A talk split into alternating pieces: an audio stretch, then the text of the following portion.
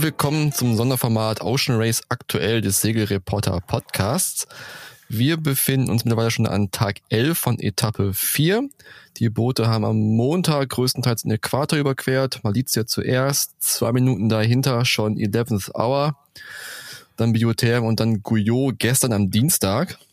Und aktuell segeln die Boote jetzt im relativ stabilen Nordostpassat Richtung Newport. Aber Carsten, was ist denn der aktuelle Stand und die äh, Aussichten für die nächsten Tage?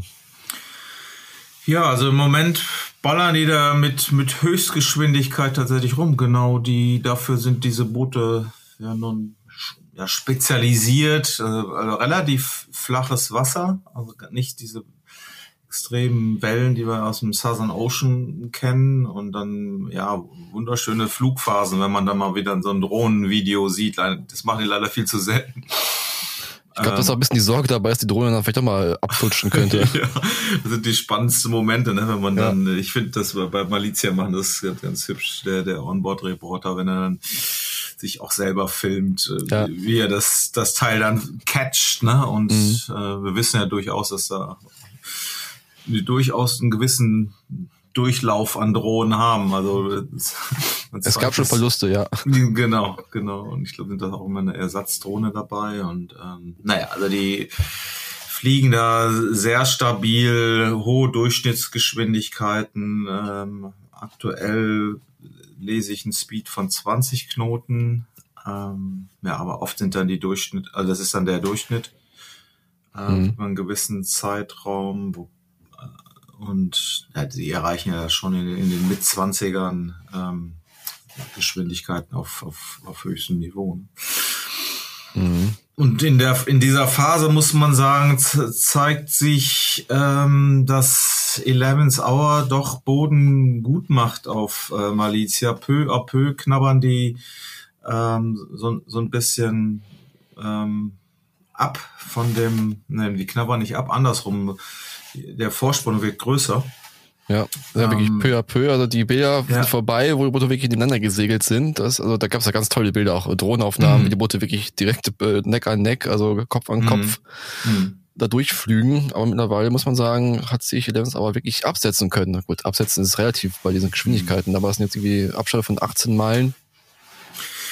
Ja, ich, ich fand das wirklich faszinierend, wie das Rennen, wie, verständlich, das verfolgt uns ja während dieses Rennens. Es ist äh, permanent andere Phasen, taktisch und auch äh, speedtechnisch in diesem, diesem Rennen gibt. Und wir hatten vorher, wie du schon sagtest, bis zum Äquator, da war auch Will Harris sehr, sehr happy, dass Malizia den Speed halten konnte und sogar eben auch überholen konnte bei einem bei Windbedingungen, wo das Schiff mhm. jetzt so nicht gerade äh, unbedingt als Stärke eingeschätzt wurde. Aber da war natürlich sehr happy und man merkt natürlich auch, dass sie permanent lernen. Das ist ja, muss man, darf man nicht äh, vergessen, das ist ein Neubau und ähm, noch nicht so viele Stunden gesegelt und waren sehr happy ähm, gegen Eleven's Hour, die ja schon in Führung lagen und, mhm. und deutlich in Führung lagen, äh, mithalten zu können. Und dann diese Phase war ja wirklich ähm, mega spannend in Sichtweite, so lange. Man, ich äh, erinnere mich noch an das Video von, oder hat Christopher Pratt ja auch der, der äh, Boris Herrmann Moment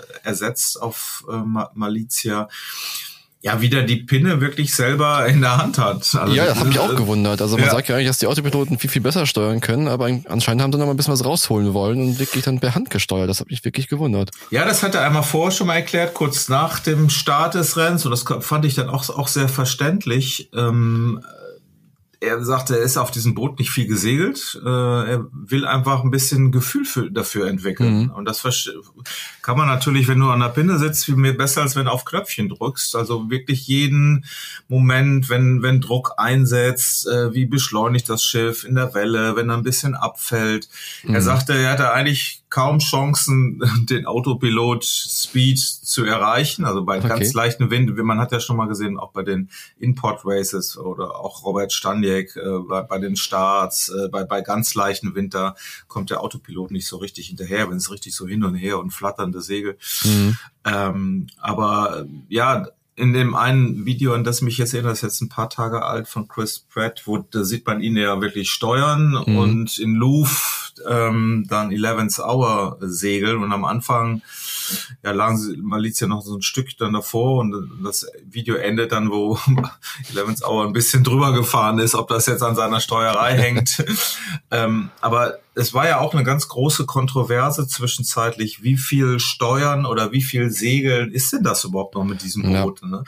Und das zeigt jetzt eigentlich so, so, so ein bisschen den, den Unterschied. Ähm, naja, tatsächlich gibt, ist das Gefühl schon noch wichtig und das fand ich sehr, sehr interessant. Aber die und die schon mehr auf diesen Booten gefahren sind, die haben eben schon einfach, einfach auch mehr Gefühl dafür und müssen dann entsprechend ähm, ihre Autopilot bedienen. Genau, man muss dazu sagen, im Volvo Ocean Race, dem Vorgänger mhm. des Ocean Races, was auf Allianzgasse ausgetragen worden ist, mhm. gab es keinen Autopiloten. Der musste von Hand gesteuert werden. Das war die große Kontroverse auch vor dem Ocean Race, ob jetzt mhm. die Mockers, in, obwohl sie mit Crew fahren, den Piloten nutzen dürfen oder nicht. Definitiv. Und ich erinnere mich noch an eines der ersten Interviews von, von Robert Staniek, wo, ähm, wo er an seine Crew zusammenstellte mit dem Offshore-Team Germany. Der war noch gar nicht klar. Da haben sie noch gedacht, sie fahren mit dem anderen Boot, mit Axiona hieß die, glaube ich, die, das Offshore-Team Germany. Mhm vorher gebraucht gekauft hatte. Und da stellte er seine Crew so zusammen, ja, ja, wir brauchen, wir glauben, paar Olympiasegler, weil die können einfach am besten steuern und dann, weil da war nämlich die Regel noch ganz anders. Mhm. Da war mhm. nämlich klar, dass äh, der Autopilot, glaube ich, nur auf Kompasskurs eingestellt wurde. Also der, der wurde gesagt, okay, Richtung, weiß ich nicht, 220 Grad sollte steuern und fertig. Ähm, das war dann nur zwischendurch, wenn mal, weiß ich nicht, jemand Pause gemacht hat kurzzeitig, aber eben nicht den, die, den äh, Winkel zum Wind und was, was die Autopiloten im Moment alle können. Also das wirklich wie beim wie du sagst, beim Volvo Ocean ist vorher, das war das Entscheidende. Die Leute sollten mehr steuern. Aber dann wurde ja die Regel geändert. Es wurde weniger Crew an Bord genommen, weil es absehbar war, dass die ähm, äh, Vendée Globe Leute auf den Imokas das nicht spannend fanden und auch für die Vendée Globe eben keinen Trainingseffekt hätten, wenn jetzt jeder selber steuert. Eben, es ist ja auch wichtig, dass sie äh, Piloten Daten sammeln, die Autopiloten. Dass sie lernen, Genau. genau, wie den auch einzustellen und ja. äh, naja, also im Grunde so wie dann nachher bei, also man muss immer noch sagen, Ocean Race ist Ocean Race, aber darüber schwebt die Vendée Globe. Im Endeffekt ja. ist es Training für für die Vendée Globe, auch wenn es jetzt für 11th Hour nicht der Fall ist, weil die äh, äh, da nicht planen mhm. mitzusegeln oder Charlie Enright, der ist ein Kuhsegler und ist aber das ist ein Sonderfall. Alle anderen üben dafür und ähm, ja, und da wird eben der Autopilot irgendwie gespeist und ähm, Trotzdem finde ich das man, fand ich manchmal skurril. Einmal auch bei, bei Malizia, wenn du, die hatten ein Interview mit äh, Rosalind Kuiper oder die stand dann quasi da an dem, an dem Apparat und hat währenddessen immer mal wieder drauf gedrückt auf ein Knöpfchen parallel ähm, weiß glaube ich, glaube Will Harris hat, hat was erzählt. Also wie man sieht ja, wie, wie die arbeiten. Der eine hat dann die Schut in der Hand und es wird ja tr trotzdem gesegelt und, und mhm. nur eben nicht mit der Pinne in der Hand. Und das war jetzt wieder ein bisschen so back to the roots. Ne? Ja, es ist ja auch so, du musst ja auch die, die, ähm, den Piloten auch eintrimmen. Ne? Nach jedem ja. Manöver und sowas musst du den Pilot erstmal wieder richtig äh, eintrimmen, mit den richtigen Vorgaben füttern, damit er auch gut steuern kann. Das ist halt auch anders geworden. Ne? Ja, und es geht eben auch nicht nur um den Piloten, sondern der, der muss entsprechend äh, eingestellt werden, genau äh, die Trägheit oder wann fällt er ab oder wie. Genau. Aber, aber in, äh, in Sync, also synchronisiert werden mit äh, dem Trim, mit ja. den Segeleinstellungen, mit dem Vollwinkel. Also das geht alles ineinander. Das sind die Daten, die sie äh, halt da lernen und dann auch aufschreiben und äh, speichern. Mhm. Ja. Gut. Dann springen wir nochmal ganz kurz zurück ins Ocean Race, ins aktuelle Geschehen. Und zwar erreichen Boote jetzt dieser Gasso-See und die ist ja ganz bekannt und berühmt für ein bestimmtes Seegras. Und da haben es also ein bisschen Schiss vor, habe ich das Gefühl. Also gestern hat Will Harris nochmal erzählt, dass das Seegras auf den nächsten Meilen äh, durchaus großen Einfluss haben kann auf die Positionen im Rennen. Was meinst du dazu? Ja, das hört man jetzt immer mehr. Wir werden dann jetzt auch bald die Bilder sehen, wo das Zeug irgendwie auf dem, auf dem Deck liegt. Das kennen wir ja schon auf der, von der Hinfahrt, als die, mhm. äh, äh die Doldrums quasi von Nord nach Süd äh, überquert haben. Da lag das Zeug dann auf dem Deck, dann kommen die fliegenden Fische irgendwann. Ähm, aber das ist tatsächlich jetzt schon der Fall. Also er beschrieb ja auch, äh, die erreichen die Target Speeds nicht mehr. Das mhm. heißt, vom, äh, von den Designern werden äh, Zielvorgaben äh, vorgegeben bei den und den Windbedingungen ähm, muss das Boot oder sollte das Boot so und so schnell sein? Und dann gucken, gucken die auf die Zahlen und sagen, ey, das muss doch jetzt eigentlich 50 Knoten fahren, aber wir fahren nur 13, was ist denn los? Und dann wird geguckt am, am Ruder, oft wohl hängt was am Ruder, an diesen Hydrogeneratoren hängt Seegras, aber natürlich auch am, am Foil dann, am, am Lee-Foil und ähm, am Kiel, das sind die, die Anhänge, da, da kann was dranhängen und das ist dann ein Zeichen dafür, dass irgendwas äh, nicht mhm. stimmt und immer irgendwie aber er sagte jetzt schon, die würden die Targets teilweise nicht erreichen, weil man jetzt auch nicht jedes Mal irgendwie stoppen kann oder äh, das Zeug abmachen kann. Mhm. Also das, ich habe ja mal in dem Bereich, das wird ja durchaus schlimmer, in, bei Newport oder Marblehead, ein bisschen weiter oberhalb, bin ich mal so eine J70 WM gefahren. Also das, dieser ganze Bereich ist ja dieser Sargasso-See. Da haben wir, haben die ja extra, haben die ganz andere Kiele gebaut in der, in der J70, nämlich mit einem Messer an der Vorderkante des Kiels, wo wir dann immer einen Crewmitglied abgestellt haben, der hat fast jede Minute oder öfter, nee, ich glaube dreimal in einer Minute dieses Messer, also an so einer Stange hoch und runter gezogen, um dieses äh, Gras abzumachen. Also mhm. da fehlten teilweise zwei, drei Knoten. Wenn die jetzt mit 20 Knoten da rumballern und da hängt nur so ein Fitzel dran, dann kostet dich das bei der hohen Geschwindigkeit schon viel mehr. Also das ist ein Riesenfaktor. Klar gehört da ein bisschen Glück, Glück für. Die, aber die Teams wissen das natürlich oder wussten es vorher, wo sie da durchfahren. Die haben da ähm, Vorrichtungen, äh, wie sie das loswerden. Und ich erinnere mich auf der Hinfahrt, äh, ja auch das, das war auch Will Harris wieder wie auf dem auf dem Vollstand und und das irgendwie, weiß ich, mit einer Stange äh, dann das das Gras da mhm. abgemacht hat und äh, naja, das ist ein Faktor auf jeden Fall. Okay. Die Fahrt hat jetzt ein bisschen Glück in den Doldrums gehabt, denn es waren keine richtigen, also das Doldrums war schon ein bisschen, es war ein bisschen weniger Wind, aber so dieses, dieses Flautenloch, was man sonst so kennt, auch auf einer, von der Hinfahrt, auf der Etappe zwei, das gab es diesmal jetzt nicht so. Also am, am Rand war so ein bisschen mehr Wind anscheinend. Mhm. Die einzigen, die so ein bisschen drin stecken geblieben sind, war der Guyot mal wieder. Die haben jetzt nämlich schon einen Rückstand von 300 Meilen auf ja. 11 Hour. Meinst du, die kommen jetzt noch mal ran in den nächsten Tagen? Nee, glaube ich ehrlich gesagt nicht. Also das Ding ist, ist durch. Also das ist ja jetzt ein Speedrennen gerade. Wie gesagt, offenbar, also der, der, die Phase hat sich ein bisschen verändert. Ähm, Malizia war ja äh, relativ gleich schnell, sprachen wir eben von dem mhm. Zweikampf, dann ist der Wind, oder nein, der Wind hat sich nicht verändert, ist der Nordostwind relativ hoch im 20 Knoten Bereich. Jetzt sind sie ein bisschen abgefallen, sind halt in der Phase drin, das heißt, der Wind kommt fast Halbwind, Raumschutz.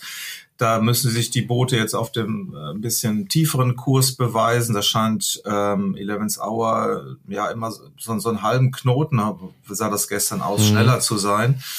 Ähm, und ähm, ja, ähm, Guyot kommt da nicht mehr hinterher. Die hatten auch das Pech, äh, dass sie dann nach diesem Schaden, den sie ja vor ein paar Tagen hatten, einfach da ein bisschen länger drinstecken. Genau im unglücklichen Moment äh, mussten sie da ähm, den, den Schaden beheben und da sind die ersten Boote eben weggefahren. Aber man sah jetzt, sieht jetzt im Grunde auch, auch Biotherm ähm, kommt nicht in den, die auch schon fast mhm. 50 Meilen dahinter. Ne? Also die können den Speed jetzt einfach nicht halten, das ist reines Speedrennen und da ja, scheint das äh, für gerade auch Guyot nicht, nicht hinterherzukommen. Ne? Ja.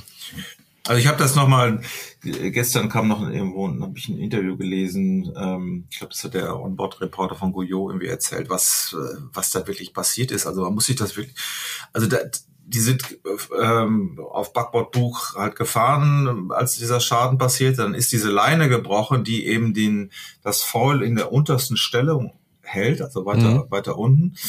Und dann ist es irgendwie hochgekommen, alles wohl gar nicht so dramatisch, aber dann äh, ist eben dieser Mantel oder das ganze Leine da gerissen und, und was wohl so lange gedauert hat, sie haben quasi das, die ganze Leine mussten sie mit einer Sorgleine durch dieses also relativ verwinkeltes System wohl über Rollen und Kanäle erst so eine Sorgleine reinschieben, um das dann wieder quasi die neue Ersatzleine da durchzuziehen. Dann ist die wohl Einmal hat sie sich verkantet, ver, ver, verhakt, ist wieder gerissen. Wahrscheinlich, man, man kennt das ja, man ist ja wie beim, beim Fallwechsel, ne, auf einer Fahrt. Ich wollte es gerade sagen, es ist der Horror, ehrlich gesagt. Wer das schon mal gemacht hat, der ja. weiß, wie, wie nervtötend das sein Eben, kann, ja. Kenn, kennst du auch. Und, und dann äh, hat man es, ja, geht, geht. Manchmal ist es ja dann auch mit, verbindet man es so mit Tape, damit das nicht so dick ist an dieser Stelle. Mhm.